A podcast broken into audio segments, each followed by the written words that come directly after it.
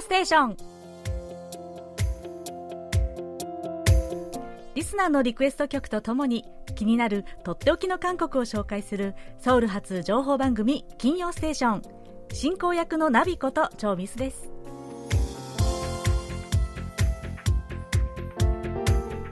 リスナーの皆さんこんにちは。アニマセヨ。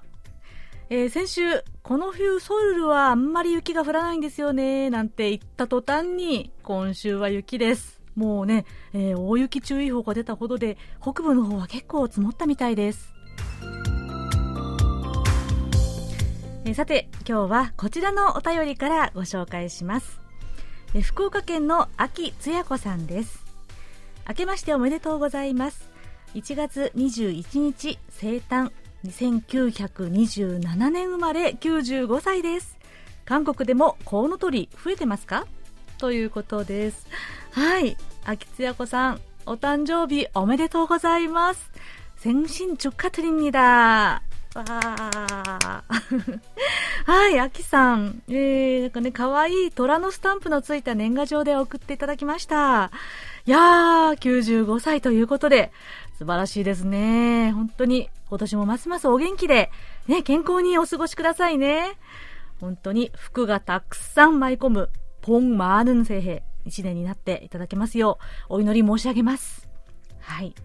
でね、コウノトリ、そうですね、日本では増えてるんでしょうかね。韓国では増えてるかどうかわかりませんが、えー、チョンラブクトのイクサンという地域のマンギョンガンという川でですね、野生のコウノトリをはじめ絶滅危惧種の生物、えー、13種類が発見されたというね、ニュースが先週あったんですよ。ね、これはあのマンギョン川の方のですね支流の水質の改善とかですね。あと、まあ、地域で、えー、生態保護の活動の結果ということで、まあ、新年早々とても、まあ、嬉しいニュースではありましたね。はい、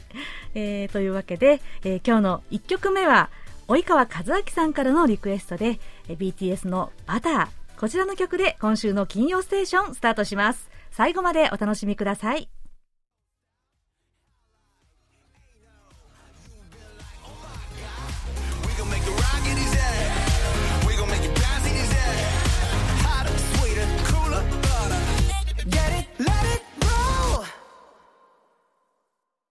お聴きいただいたのは BTS バンタンソーニョン団が、えー、去年5月に発表した曲でバターでした。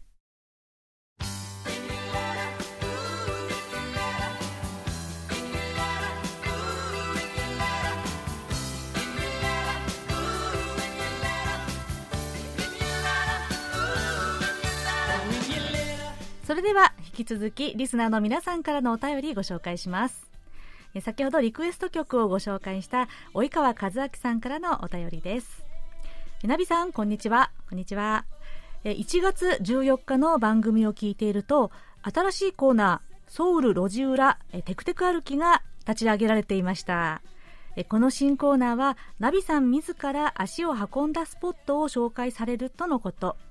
なんだかこのコーナーは旅行ガイドなどにはない知られざる場所を知ることができそうでとっても良さそう。番組を聞く新しい楽しみが増えました。とのことです。はい。大川さん今年もよろしくお願いします。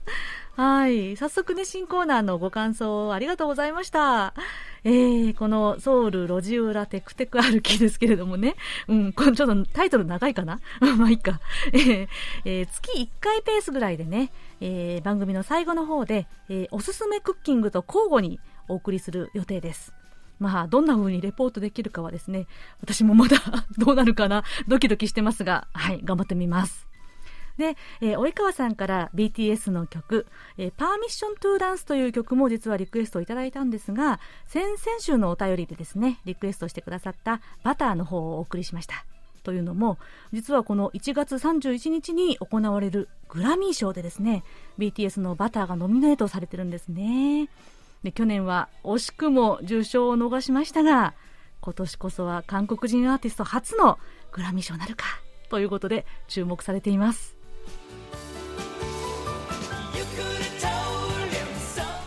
山口県の小国和馬さん。尾形先生ナビさんこんにちは。こんにちは。え子供の時から韓国が好きな中年おじさんです。中波放送が中断中は週末にダウンロードして聞いていました。けれどラジオは手軽に聞けるのでやっぱり楽です。空耳ミュージックはいつもナビさんの上手な歌声で癒されています。ありがとうございます。えさてコロナ禍でなかなか行けないですがいつか憧れの街に晴れてたどり着いた時に歌いたい歌です。日本の歌で大滝栄一さんの「さらばシベリア鉄道」のフレーズで「ついに来たのソウル」と聞こえます。え本当は「不意に北の空を追う」ですが私はずっと間違えて聞いていました。大滝さんの歌声はソウルに聞こえるんですよ。これからも楽しい放送を続けてください。とのお便りです。はい。小国さんありがとうございます。えー、日本の曲でですね、日本語のフレーズ ということで、まあ、これは空耳番外編といったところですね。はい。えー、大滝栄一さんのさらばシベリア鉄道。こちらの曲はね、ちょっと残念ながら曲を流すことはできないので、えー、まあ、僭越ながら私が歌いますね、代わりに。で、ここの、不意に北の空を追うのところは、ついに来たのソウルという風に聞こえるそうなんですよ。これ YouTube で聞いたんですけどもね、本当に大竹栄一さんのバージョンだけが、その、空を追うが、ソウルに聞こえるんですよ。ね、ちなみに太田あのひろみさんも歌ってらっしゃるんですけれどもそちらはね空を追うとはっきり言ってるんですけどねいやでも本当にねここえー、韓国に来れるようになったら、ああ、ついに来たの、ソウルって 言いたくなりそうですね。え次は秋田県のラジオネームたわりんこさんからです。金曜ステーションのナビさん、日本ご飯の皆さん、寒中お見舞い申し上げます。えー、旧金曜日の限界灘が木曜日に、旧土曜ステーションが金曜日に、K-POP インデックスが土曜日にと移動となりましたがまだまだ曜日の移動になれません何かが変わって間もないからでしょうねこの前2022年になったのに2021年と書類に書いてしまいました、はあ、ありますよね。慣れるように頑張ります。えー、今年の秋田の冬は雪がとても多く1日の雪かきが3回以上になることもあります。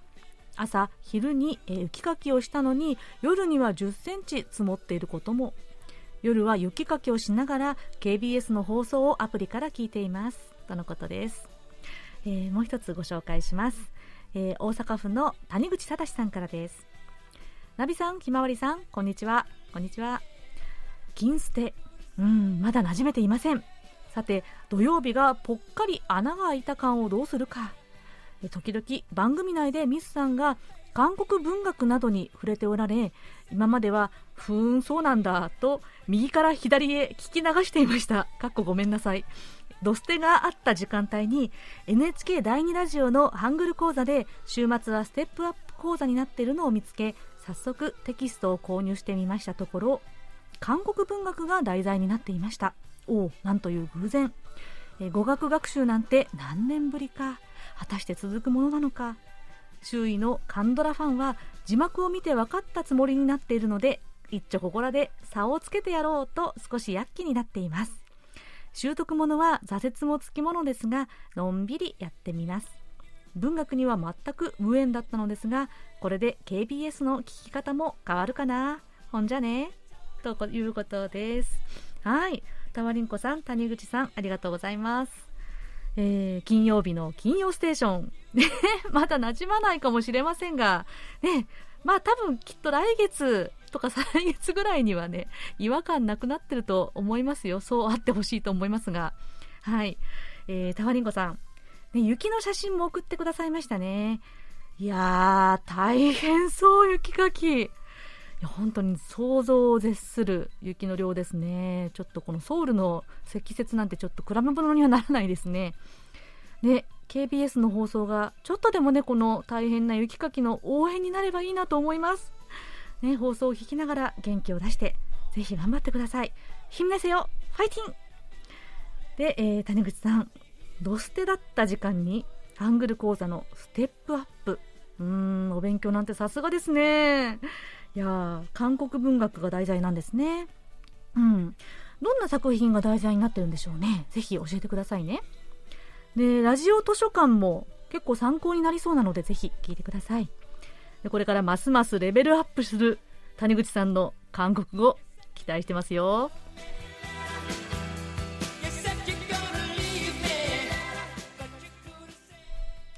それではこちらのコーナー行きましょう。空耳ハングル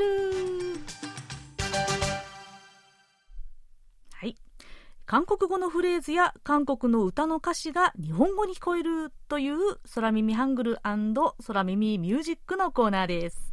え今日は空耳ミュージックとして福岡県の後藤信弘さんからのご投稿ですなびさんこんにちは12月8日の限界灘に立つ虹で我慢できないみのいさんのもっちゃまという曲が流れていましたが、ぼっちゃまぼっちゃまと聞こえます。はい。えー、もうなんかね、ちょっと予想がつくような感じで、ここだけでも笑ってしまいそうなんですが、ね、どんな風に聞こえるのでしょうか。ぜひ、一緒に聞いてみましょう。もっちゃまもっちゃまなんもっちゃも。もっちゃも。もっちゃまもっちゃまなんもっちゃも。もっちゃも。はいシンプルにいきましたね ぼっちゃまぼっちゃまって4回も言ってましたね。いやいや、でもね、この曲は、このぼっちゃまのフレーズがもう数えきれないほど出てくるんです。そういう曲なんですよね。ねこれは、えー、ミノイのもっちゃまという曲で、えー、このもっちゃま、我慢できないという意味なんですが、ね、えー、この、ぼっちゃまぼっちゃま、ぼっちゃまぼっちゃま、その聞こえますね。そのままですね。はい。何がそんなに我慢できないのかと言いますと、えー、歌詞を見ますと、君を目の前にしてただ待ってるだけなんて、見てるだけなんて我慢できないというですね、おかなりおせおせなイケイケイケどんどんな感じの女の子の心情を歌ってるんですね。で歌ってるみのいさん、えー、2019年デビューで、えー、1997年生まれと書いてあったのでまだ若手の、えー、シンガーソングライターですね。で私もこれで実は初めてみのいさん知ったんですけどうんなんか声もねすごくこう素敵でグルービーな感じでいいなと思いました。はい。ではみのいさんの声でもう一度聞いてみましょう。もっちゃまもっちゃまなんもっちゃももっちゃも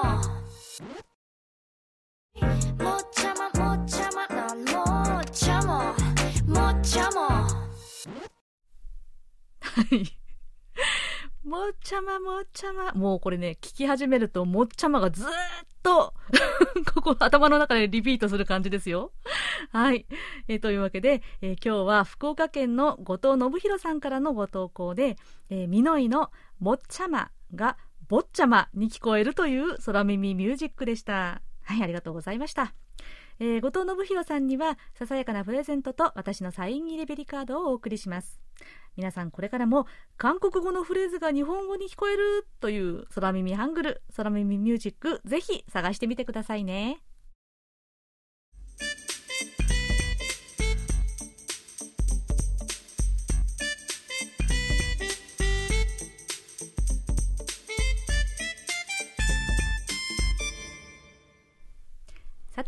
のっぽさんこと小須田秀幸さんの歴史ぶらり旅のコーナーです。え今年1月から毎月最後の金曜ステーションでこちらのコーナーをお送りします。それでは小須田さん、えー、明けましておめでとうございます、はい、おめでとうございます。はい、今年もよろしくお願いします。はい、こちらこそ。はい。では早速今日はどんなお話を聞かせていただけますか。はい。あの前回はですね百済の国王武寧王の陵墓の発見発掘から50年という話をしました、はい、今回も引き続き古代史の話なんですけどあの前回は国立公衆博物館昆虫博物館の特別展を紹介しましたけど今回は国立慶州博物館昆虫博物館で開かれた、あの特別展のお話をしたいと思います。おー京山北道、北道の京州ですよね。はい、あ、九州まで京州まで行ってこられたんですね?はい、あの休みを利用して1泊2日で行ってきました.おいいです、ね、あの京州に行ったのは2度目なんですけど、はい、今回は国立慶州博物館で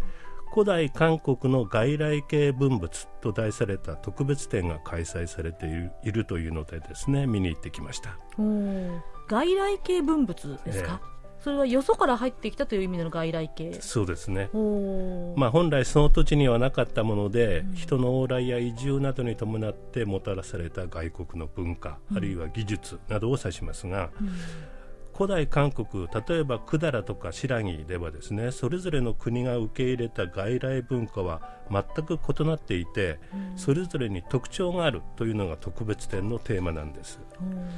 あのまあ、教科書的な説明で申し訳ありませんけども、うん、紀元4世紀から7世紀末にかけて高栗百済新羅という3つの国が定立した三国時代がありましたがその前紀元前2世紀から紀元3世紀にかけて現三国時代と呼ばれる時代がありました。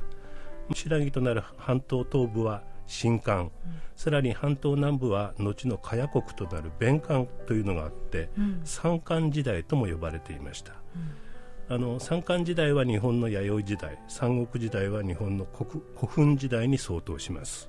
そうですね。この三漢時代あるいは三国時代の説明これね歴史の地図があれば分かりやすいかもしれないですよね、えー、え。ー、こちらはホームページでそうした地図とか写真を含めて詳しく動画でも解説していきますとのことなのでぜひそちらもねご覧いただければと思います。はい、はいそれで外来系文物はその遺跡や古墳の発掘調査で棺の中やその周辺の副葬品としてつまり埋葬者が生前に価値あるものとして大切にし死後も墓に一緒に入れてもら入れられたものとして見つかることが多いんですけど、うん、例えば半島西部にあった馬漢後の百済の古墳からはですね、はい、中国の陶磁器が副葬品として多数見つかっています、あの前回紹介した武寧王陵からも中国南部で作られた政治や白磁の壺黒色の釉薬を使った黒釉磁器などが見つかっています、うん実はこうした中国製の陶磁器が見つかるのは百済だけで他の地域ではほとんど見つかっていないんですね。まあ、最近の発掘調査で南部の茅地方の遺跡から中国製の政治のお椀が見つかった例が1件だけあるそうです。あの前回もお話ししましたが百済の武寧王は中国の南朝両の国と密接な外交関係を持ち、まあ、中国南朝の文化や技術を取り入れるのに熱心でした、はい両母からはですねお茶を飲むための急須型の陶磁器も見つかっていますがそうした中国の貴族文化に憧れて理想としていた証拠ではないかと見られています。宗王の両母からもですね、えー、お墓の作り方も完全に中国南朝の様式に従ってたという話でしたよね。はい、それでこれとは逆にですね半島の東側にあった新館、うん、後の新羅の古墳からは中国製の陶磁器は全く見つからずにその代わりにガラスの器や東アジアでは産出しない宝石を使った装身具金製品などが多数見つかっているんです。あるいはラクダをかたどった器や遊牧民が使うような角杯つまり動物の角をかたどった杯など、うん、まあ、中国を飛び越えてですね遠くユーラシア大陸の反対側西アジアから来た外来系文物が多いとされています。あの白木の古墳で発見された装飾宝剣という、まあ、探検の鞘が展示されているんですけど、その装飾にはですね2カラットもあるロードライトガーネットという宝石が使われています、このロードライトガーネットという宝石はですねアフリカやインドなどで産出する宝石でまた使われている金属の銅の成分を分析したところ黒海周辺のクリミア半島などで加工された可能性があるということだそうです。またあの銀製の器銀杯が見つかっていますが、はい、そこに描かれた文様や人物の姿に東アジア的な要素はなくそもそも当時の東アジアでは器は土器か陶磁器が主流で金属製の器が使われることはありませんでした、うんしかし、まあ、新羅ではこうした外来系文物を真似て金属製の器を自ら作ることもありました。まあ、一方、百済ではですね中国の陶磁器を模倣して自ら作るということはしませんでした、うん。まあ、百済の国王や有力者にとって中国の陶磁器は自分の権威を示す材料で貸品下げ下すことで威信威信を見せつけるいわゆる維新材として使われたんですが陶磁器は中国からいつでも入手できるために、まあ、自ら大量に生産する必要はなかったわけです。まあ、一方、新羅の有力者にとってガラスの器や、まあ、装飾品はですね権威を示す維新材でしたけどもユーラシア大陸を通じて物が渡ってくることはめったになく数も限られていたために模倣品として自ら作らざるを得なかったと考えられています。うん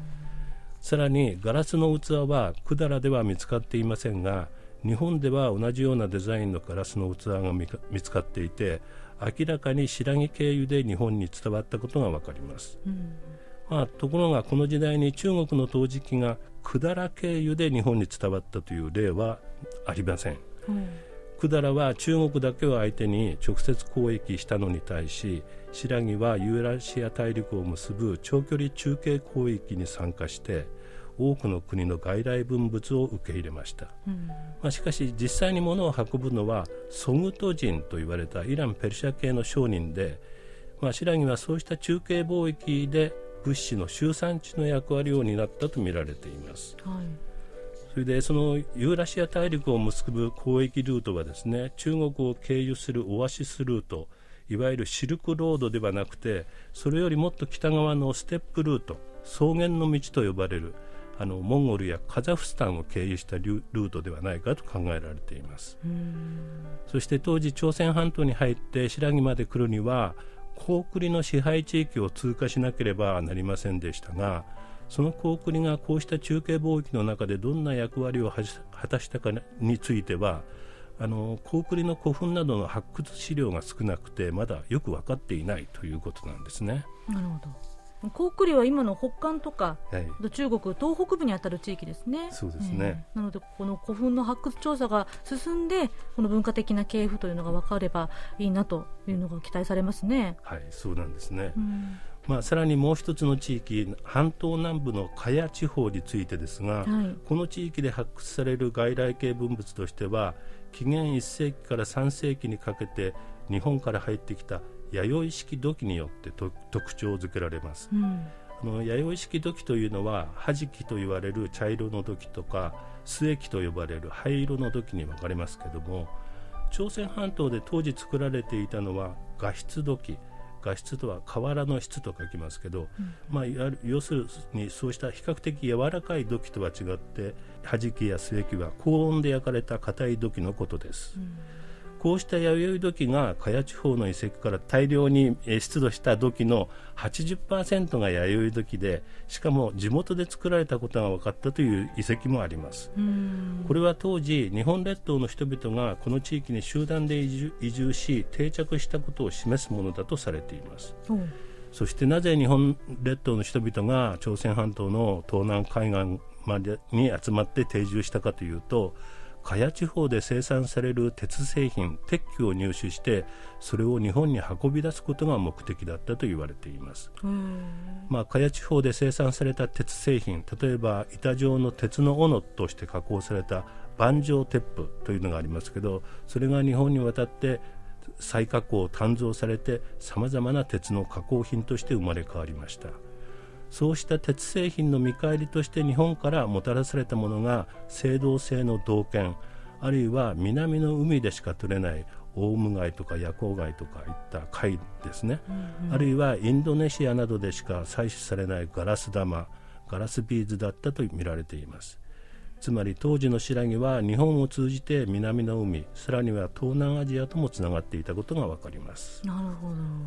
とすると古代韓国が交流していた世界というのは本当に想像以上に広いんですね。そうなんですね、うん、ところでその三国時代は城郭城の築造や王の墓陵墓の出現あるいは豪華な金属製送信具の普及などで誰が国を支配しているのかつまり権力が目に見える形で現れ権力が可視化された時代とも言われています、はい、そうした中で権力を確保した有力者が自らの威信を内外に示す象徴的なものとして外来系の文物を所有していることを誇ったりあるいは部下に貸品として下げ下すことで、まあ、より権威を高めたんですけど、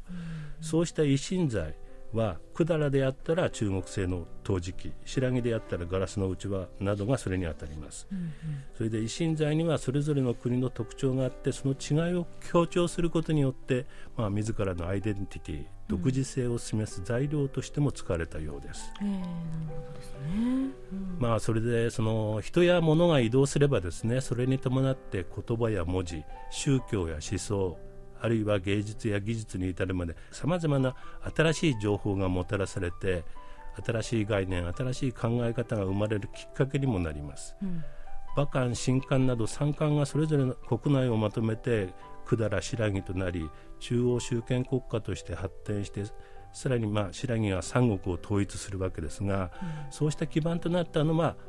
新しい思想統治哲学があってとりわけ普遍的な真理で人々を納得させるという意味で力を持った仏教の持つ力が大きかったと、まあ、これは国立慶州博物館の解説文にも書かれています。まあ、中国一辺倒であった百済がその後敗れて中国以外の幅広い国々と広い視野で交流した新羅が三国を統一したというのは、まあ、現代の我々にもいろいろな示唆を残しているかもしれません。なるほど本当にそうですね、はい、交流を広く行った白木が、まあ、統一した。なるほど、はい、そのような歴史が分かる、まあ、京城博物館の観覧だったわけですね。はい、はい、ということでえ今日は古代韓国の外来系文物そしてそれが持つ意味についてのお話伺いました。小田さんありがとうございました、はい、ありがとうございます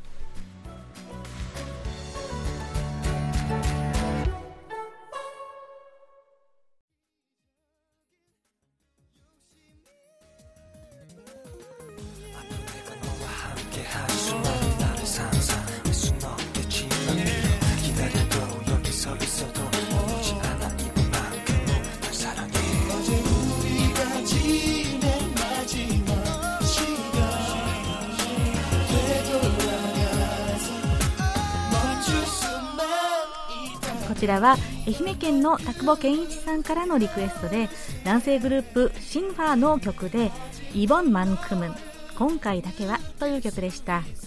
田久保さんからはシンファーは1998年にデビュー99年にセカンドアルバムが大ヒットしトップスターの仲間入りを果たしました。との解説もいただきました。今年でデビュー24年目を迎える最長寿アイドルグループです。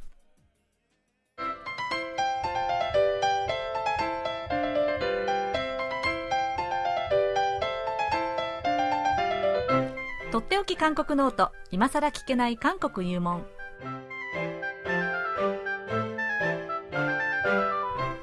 ソウル滞在19年目の韓国社会ウォッチャー本育大学経営学部助教授の尾形義弘さんが韓国社会のどんな疑問にもお答えします、はい、はい、ご質問を読み上げますね、えー、静岡県の富山義弘さん、えー、韓国の郵便事情についてお伺いします一社独占ではないと思いますが、他社の紹介を含めよろしくお願いします。料金や日数も入れていただくと助かります。よろしくお願いしますということです。はい。はい。えー、ね、こう長く続くコロナ禍の中で、うん、はい、えー、まあ KBS からね、日本への郵便っていうのもね、送れない状況続いちゃってるんですけれども。そうなんですよね。はい。はい、えー、まあね、あの、私も個人的にもですね、郵便が止まったりしたのは、とても、えー、まあ大変でした。はい、はいで、あの、まあ、韓国の郵便事情ということで、まあ、郵便というとですね、はい、えー、日本と同じように、まあ、郵便局がありまして、うん。はい、えー、これは韓国政府のですね、科学技術情報通信部という、まあ、政府、えー、部署のですね、傘下に郵政事業本部というものがあって、はい、まあ、そこが行っている公共事業として、うんうん、えー、まあ、郵便事業があるわけです。はい。はい、で、あの、一般的なね、まあ、手紙の、などの郵便サービス。えー、というのが中心なんですが、まあ、この郵便サービス事業、あの、業務自体はですね、だいぶ減ってきてるようで、まあ、やはり皆さんね、手紙を出したりっていうことがね、減ってますよね。ね E メールで済ませるという時代になってます。はい。はい、まあ、その一方で、あの、まあ、コロナ禍というのもありますし、まあ、それ以前に、あの、宅配サービスっていうのがね、結構韓国で、うん、えー、盛んになってますので、はい、あの、小包とか、宅配サービスっていうのを、うん、まあ、この郵便事業の、としてですね、うん、えー、まあ、郵便局があ扱っています。そうですね。はい。うん、えー、それ以外にも、あの、日本もそうですけれども、金融業務もありますし、はい、えー、ショッピングとかね、あの、あとは携帯電話なんかのね、えーまあ、サービスも扱ったりしているようなんですね。あそうなんですか、はい。えー、ホームページを見るとですね、はい、えー、あります。はい、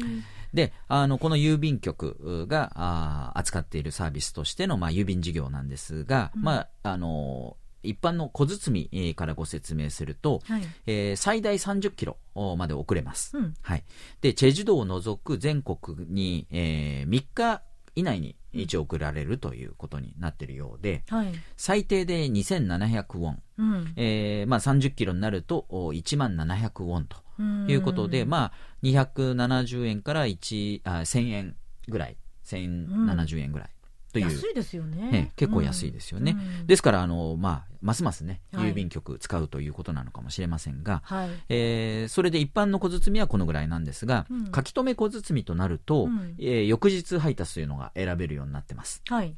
で、はい、うん、えー、これも最大30キロ、うん、まで送れるということで、これ最低でも400円ぐらいに、えー、相当する4000ウォンから1万2000ウォン、うん、30キロのものを即日配達ですね、翌日までに届くようにということでも、えー、1200円ぐらいで送れるということですから、まあやはり、えー、安いかなという気がしますね。すね。はい。えー、それでこれは郵便局に持ち込んだ場合の金額なんですけれども、うん、えー、郵便局の方にですね、えー、自宅だとかどっかにですね、集荷してもらうと。えー、取りに来てもらうということもお願いできるんですが、これも同じく最大30キロまでということで、うん、えー、翌日配達が5000ウォンから1万3000ウォンまでと。いうことで、500円から1300円ぐらいと。まあ、取りに来てもらってもそんなに金額変わらずにですね、でねえー、できるということで、うん、まあ、非常に使い勝手のいいサービスになってるのかなという気がします。はい。あと早いですよね、結構ね。早いですよね。うん、はい。あの、まあ、ミスさんもね、この間ご紹介してたと思うんですけど、郵便局行くとね、はい、えー、非常に人多いんですよね。すごく待ってますよね。はい、まあ、郵便を送るというよりも、こう、小包を送る人が多いですよね。ですから、傍らで、あの、えー、パッキングをね、えー、ガムテープでパッキングをしながら待って、順番が来るとそれをドーンとね、うん、えー、まあ、あの、重量計の上に置いて、測って 送るなんていうふうに、えー、な光景がですね、郵便局では日常茶飯事なわけです。はい、はい、そうですね。で、あの、郵便局以外の宅配サービスということで、えー、言うと、まあ、あの、当然たくさんあるんですけれども、はい、有名どころでいくとですね、ロジェンテッペ、えー、ロジェン宅配というところがあります。はい、えー、これは最低で6000ウォンぐらいから始まる、うん金額になってますね。で、あの日数とかはですね、ちょっと明確に出てなかったんですけれども、多分まあこれも翌日にはつくようなあものだと思います。はい。はい、えー、それから CJ、えー、大韓通運ですかね、はい、えー、CJ 系列の、ね、はい。えー、宅配ですけれども、これも最低5000ウォンぐらいからということで、うん、えー、まあ、どちらもですね、あのまあ、郵便局よりお金がちょっと高めなんですよね。はい、はい、ですから、えー、こういった宅配業者は、まあ、主に業者がえーまあ、仕事で使う人たちが使うのかなという感じで、個人で郵便物、うん、小包を送るという人は、多分郵便局を、まあ、ほとんど使ってるんじゃないだろうかと。いう感じですね。安さで言うとね。安さで、手軽さ。ね、郵便局いっぱいありますからね。はい。はい。という感じだと思います。うん、えー、それからまあ、特に在韓日本人、うん、えー、まあ、ミスさんのようなね、日本とに物を送ったりというようなことがある方々にとっては、うん、国際郵便、もうね、欠かせないわけですけれども、そうです。うん、はい。えー、日本宛てにはですね、EMS がまあ一番今ね、えー、よく使うサービスではないかと思います。はいこれ郵便局でね、えー、扱ってるものですけれども、うん、お最低で2万ウォンぐらいかかるんですが、うん、えー、2000円ぐらいですね、はい、えー、書類とか送るだけでもそのぐらいかかってしまう。まあ、ちょっと高いんですけれども、えー、これ日本にですね、3日ぐらいあればついちゃうんですね。はい。で、今コロナ禍ということで保証はしてもらえないので、うん、何日かかるか分かりませんという、まあ一応、あの、言われてはしまうんですけれども、うん、まあ実際私も送ったところ、えー、2日3日で届いてます。あ、そうでしたか。はい。まああの、多分場合によってですね、もうちょっとかかるようなこともあるんだと思いますが、すね、まあ大体1週間ぐらい見れば届くんじゃないかという感じですね。えー、そうですね、はい、1週間。はい。で、えー、EMS のですね、あの、なんていうんですかね、もうちょっとサービスアップしたもので、EMS プライムというものもあるんですけども、うん、これだともうほぼ翌日に届くようなケースも、えー、あります、はい、これも約束はしてくれないんですけれども、うん、えー、まあ、もうちょっと金額が高くなると。うん、まあ、でもね、3日ぐらいで届くんであれば EMS でいいのかなという感じはします。で、それ以外にもですね、郵便局では航空便とか船便も扱っているんですが、うん、えー、航空便はですね、まあ、本来1、2週間というような感じで届くものなんですが、うん、えー、最低で1万7000ウォンぐらいからということで、EMS よりはちょっと安い。えー、金額、はい、えー、になってますけれども、うん、まあ、今あ、ね、このコロナ禍の中ではですね、航空便もどんだけで、えー、早く着くかわからないという状況ですので、はい、まあ、EMS をほぼ皆さん使うのかなという気がします。うんうんうん、えー、で、まあ、とにかく安くということであれば、船便があるわけですが、うん、えー、9900ウォンぐらいから、えー、始まってますが、この船便は、まあ、安いんですけれども、時間がかかると。はい。えー、うん、まあ、1ヶ月から3ヶ月というふうに言われてるんですが、これもコロナ禍でですね、約束はしてもらえないと。はい。1, 1から3ヶ月というね、こう、幅があるんですけど、これすら約束してもらえないというぐらい、えー、うん、いつ着くかわからないというね。賭けですね。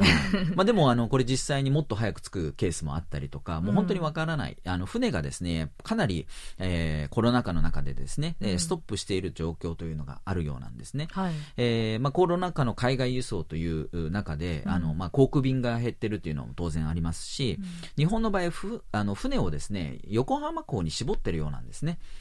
えー、ですからあの日本国内にまず福横浜港に入って、そこから日本国内でこう配達されるということで、うん、まあ、時差がかなりあったり、うん、あるいはその港が絞られているということで船便自体が減らされていると、うん、ですからあの本来、えー、日本に行くはずの船も順番待ちとか、あいうことが起きているようなんですね。えー、ですから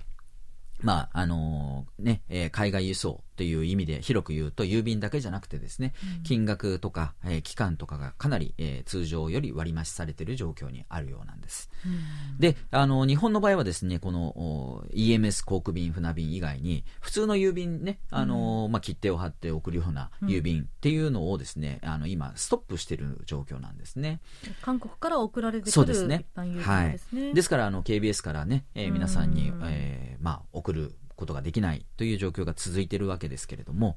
え。ー、これはまあね、日本の、まあ、郵便事情ということになりますが、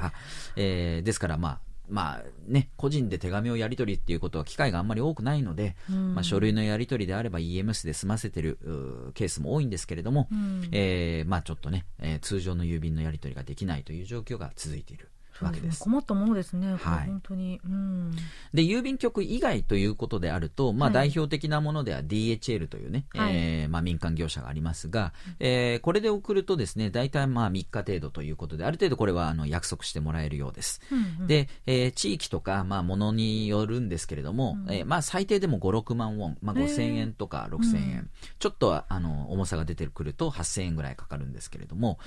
まああのね、えー、金額がそれなりにいく分、えー、DHL というのは自分、自社の自前の飛行機を持ってるようなので、あの、まあ、確実に早く届くと。いうところがあるようです。まあ、その点 EMS だとちょっと不安という人は DHL を使ってですね、お金を高く払って物を送る、えー、書類を送るというようなことをしているようですね。まあ、これ以外にもあの、えー、いろんなね、業者があったりするので、うん、まあ、会社とかではね、契約して、えー、物を送り、送ったり、受け取ったりっていうことはやってるようなんですけれども、まあ、個人のレベルでは大体このぐらいが皆さん、えー、利用しているサービスではないかと思います。なるほど。はい。よくわかりました。はい。というわけで今日は韓国の郵便郵便事情また郵便局以外のですね、はい、あの業者も含めての事情国内外を含めてお話しいただきました。はい。はい。ありがとうございます。とっておき韓国ノート、今更聞けない韓国入門宛てに皆さんどうぞお気軽にご質問をお送りください。質問が採用された方には、尾形さんのサイン入りベリカードとささやかなプレゼントをお送りします。今週は質問をお寄せくださった富山義弘さんにお送りします。では、そろそろお別れの時間です。クロージングは先ほどお便りをご紹介した秋田県のラジオネームタワリンコさんからのリクエストです。1月2月のテーマ、ワクワクする曲で、そして私の雪かきがはかどりそうな曲として、ドラマ、金よ出てこいコンコン、くんなわらとくたのテーマ曲、ランブルフィッシュのサラングルマルヘヨ、愛を言ってよをリクエストします。とのことです。ね、本当に雪かき大変でしょうが、くれぐれも気をつけて、怪我のないようにしてくださいね。応援の気持ちでリクエスト曲をお送りします。それでは、ランブルフィッシュが2013年に発表した曲、サラングルマルヘヨ、愛を言ってよをお送りしながら、今週の金曜ステーションお別れです。毎月最終週は KBS ワールドラジオの過去の特別番組の放送のため、金曜ステーションはお休みとなります。ですので、一週お休みして再来週の金曜日にお会いしましょう。お相手はナビこと超ミスでした。皆さん、あにょいけせよ。